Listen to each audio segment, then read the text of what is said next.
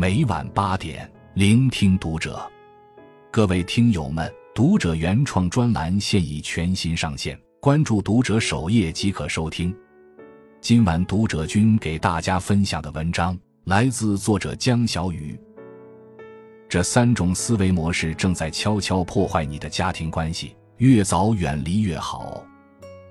博主黑猫白袜子分享过一个故事：一家人外出旅游，到机场时。却发现孩子的证件已过期，无法登机，于是妈妈便陪孩子回家了。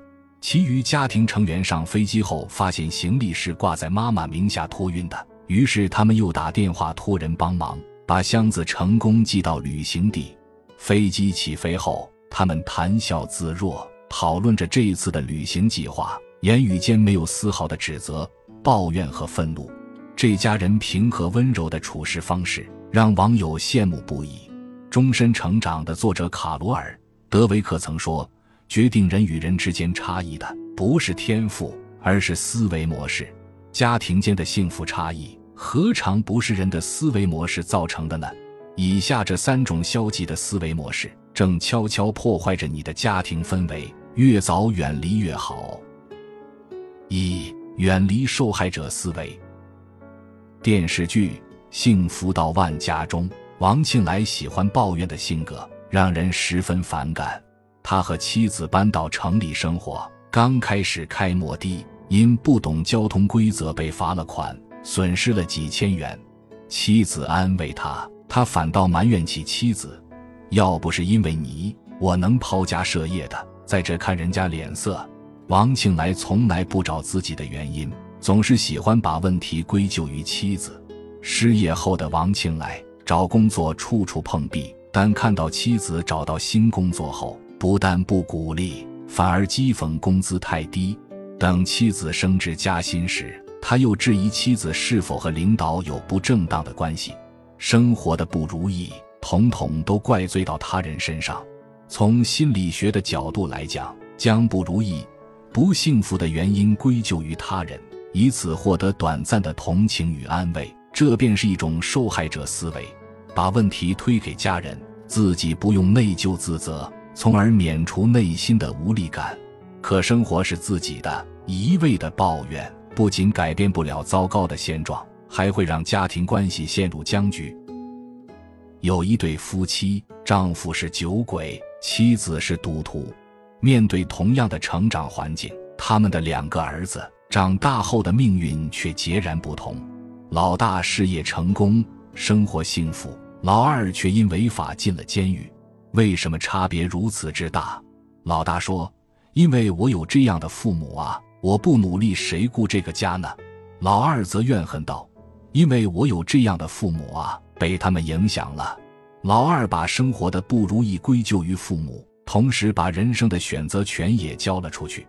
老大却转变思维，认为成长环境再差。努力改变依然可以破茧成蝶。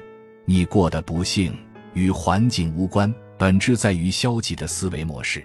以受害者自居的人，往往喜欢从别人身上找原因，从而心中充满怨气。而心有怨气，如何能和颜悦色地对待家人，积极努力地生活呢？所以，与其将生活的不幸怪罪到家人身上，不如转变思维方式。承担起生活的责任。二、远离迫害者思维。小说《一地鸡毛》中，小林经常因鸡毛蒜皮的事情被妻子责骂。有一天，小林买的豆腐忘记放冰箱，便匆匆上班去了。妻子下班到家，闻到一股酸臭味，心中火冒三丈。待小林回家后，他怒吼道。买回来的豆腐不放冰箱，存的什么心？小林想找个借口圆过去。豆腐值几个钱？上次你失手打碎一个暖水瓶，谁又责备你了？没想到这一辩解引起了妻子更多的责骂。上个月花瓶好好的放在那儿，你给打碎了，你怎么不说呢？这就是小林夫妻的日常，因琐碎的小事常常吵得不可开交。试问？那些鸡毛蒜皮的事情，真的是让人责骂的根源吗？非暴力沟通专家马歇尔卢森堡说：“影响人的情绪的，从来不是别人做了什么，而是你自己内心的看法。”心理学家史蒂夫·卡普曼也说过：“看到他人犯错便苛责批评对方，这是迫害者思维。他们认为不这样做，事情会更糟糕。看似迫害者想纠正他人的过错，其实是想逃离自己心中的恐惧。”有这样一对夫妻。妻子看到丈夫洗漱时总喜欢开着水龙头，便吼道：“别浪费水！”可妻子关掉水龙头后，丈夫又立刻打开。为此，两人经常大吵大闹，妻子甚至闹着要离婚。对于这样一件小事，妻子的反应为何会这么大？原来，妻子小时候只要浪费一点水，便会被奶奶苛责，浪费水让她很恐惧。而丈夫小时候每次听到哗啦啦的流水声，就知道父亲下班回家了。流水声让他感受到了家的温暖。同一件事，人的感受不同，做法也截然不同。也许让你愤怒的不是事件本身，而是你背后的迫害者思维。所以，遇到让你生气的事情，请先试着调整自己的心态，换位思考家人的感受，用理解代替苛责。用包容代替批评，家的温度也会节节攀升。三、远离拯救者思维。武志红曾说：“平衡的关系才能长久，而过度付出看似神圣，却破坏了关系的平衡。”电视剧《荼蘼》中，郑如薇的故事让人唏嘘不已。她计划从台北去上海发展，这样她的职位能连升三级。薪资也会翻倍。原本和她同行的男友汤有燕，因父亲发生车祸，不得已改变了行程。让人惊讶的是，郑如薇也改变了计划，不仅辞掉高薪工作，还主动照顾汤父。有同事劝阻她，她的理由是不想耽误有燕未来的发展。